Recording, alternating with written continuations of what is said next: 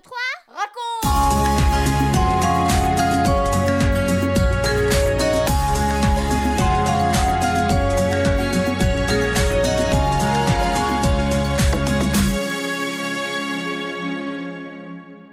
Bonjour les filles, bonjour les garçons, bonjour les parents et les amis, bienvenue à tous sur 1, 2, 3, raconte.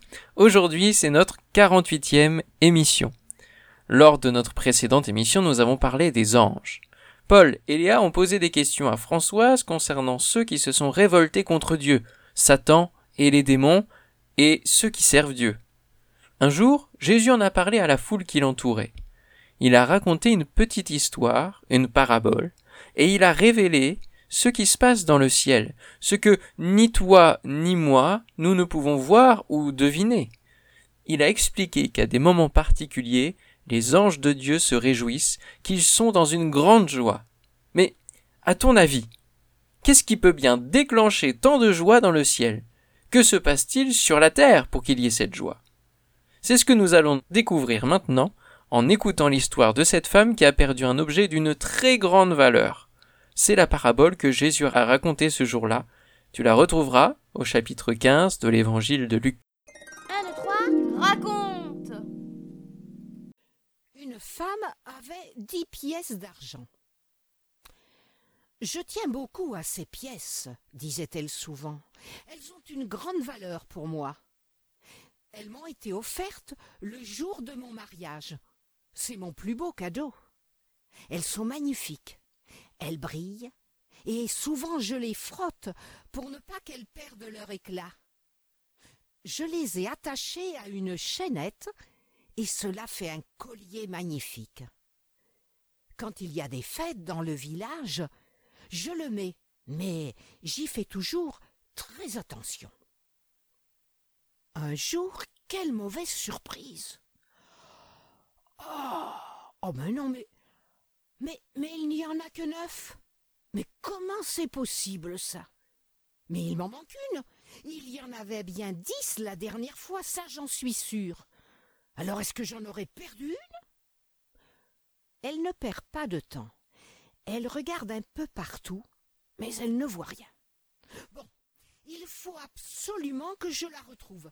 Je vais allumer cette petite lampe. J'y verrai beaucoup plus clair. Elle commence une fouille systématique de la maison. Elle examine sur les tables, les sièges, les poteries, les vases les uns après les autres. Vraiment, je ne la vois pas. Peut-être est-elle dans, un coin ou sous un tapis. De toute façon, il faut absolument que je la retrouve. Elle prend son balai et commence à nettoyer soigneusement le sol. Elle secoue les tapis, balaye méticuleusement sous tous les meubles, espérant apercevoir un petit reflet d'argent, un scintillement. Un petit tintement la fait bondir. La voilà La voilà Je l'ai retrouvée Elle la ramasse, la frotte avec un chiffon. C'est bon, ma petite pièce. Tu as retrouvé tout ton éclat. Tu brilles comme les autres. Alors maintenant, je vais pouvoir te remettre à ta place. Et tu sais, j'ai eu peur. Je croyais que jamais je ne pourrais te retrouver. La pièce reprend donc la place qui lui revient sur le collier. Je vais aller voir mes amis et toutes mes voisines. Je vais leur raconter ce qui vient de m'arriver, comment j'ai retrouvé ma pièce qui était perdue.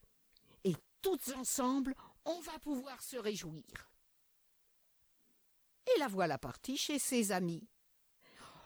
Oh, c'est formidable, disent-elles.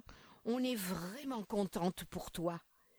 Tu ne pouvais pas rester sans retrouver cette pièce, mais on se réjouit avec toi, car tu l'avais perdue et maintenant tu l'as retrouvée. C'est vraiment magnifique. Elles font la fête toutes ensemble. Quand Jésus a terminé de raconter l'histoire de la pièce perdue, il a ajouté c'est pareil dans le ciel.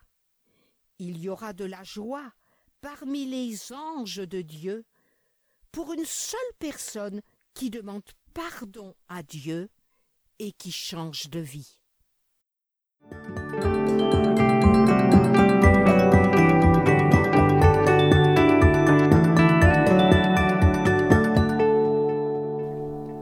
Un, deux, trois, quatre, et toi, et moi.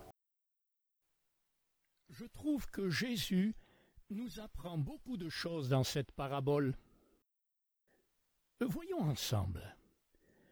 Que représentent ces pièces qui ont tant de valeur Elles représentent chaque être humain, quel que soit son âge, sa race. Tous les hommes, tous les enfants sont d'une immense valeur pour Dieu. Comment la pièce est-elle perdue? Nous ne le savons pas. Mais il nous est facile d'imaginer cette femme qui cherche et cherche encore sans se lasser.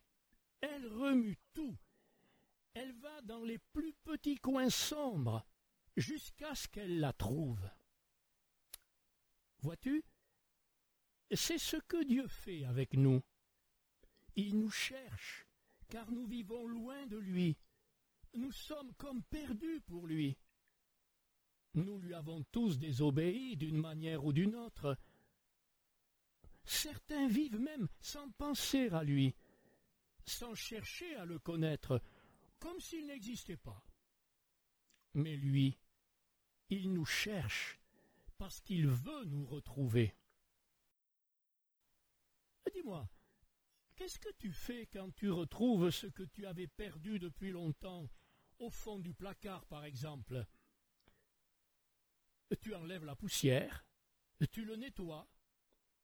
C'est ce que Jésus fait quand nous venons à lui.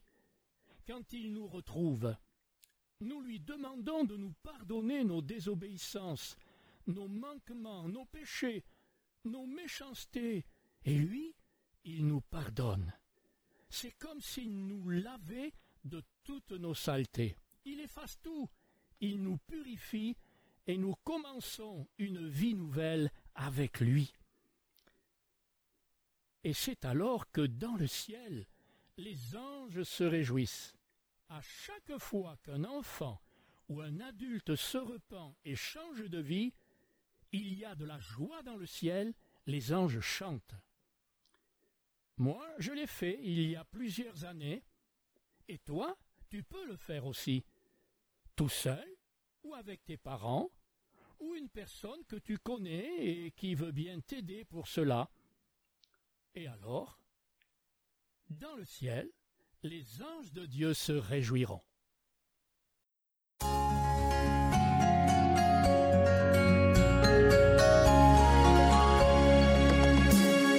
Quatre, trois, deux, un, et nous les parents. Tout être humain, sans distinction, est précieux aux yeux de Dieu, mais en situation de perdition éternelle. C'est pourquoi Jésus est venu. En mourant sur la croix, il a pris notre condamnation et nous a ainsi ouvert l'accès au ciel à la présence de Dieu. Mais c'est notre liberté et c'est aussi notre responsabilité d'accepter ou pas le salut qu'il nous offre gratuitement. C'est à chacun de prendre sa décision personnellement. Peut-être votre enfant a-t-il bien compris combien Dieu l'aime et veut le sauver. Alors proposez-lui de l'accompagner dans sa démarche de repentance et de foi. Les anges de Dieu se réjouiront le ciel sera en fait pour cet enfant sauvé. Si ce n'est pas le cas, continuez de prier, sans relâche, pour que son cœur s'ouvre à la grâce de Dieu. Vous venez de suivre l'émission 1, 2, 3 raconte avec Françoise et Michel Zanellato, Benjamin Lamotte, Céline Girardi, Baptiste Roland, Erwan, Yuna et la collaboration de Vital Radio ainsi que 365histoire.com. Si vous avez aimé cette émission, n'hésitez pas à la partager autour de vous. À bientôt!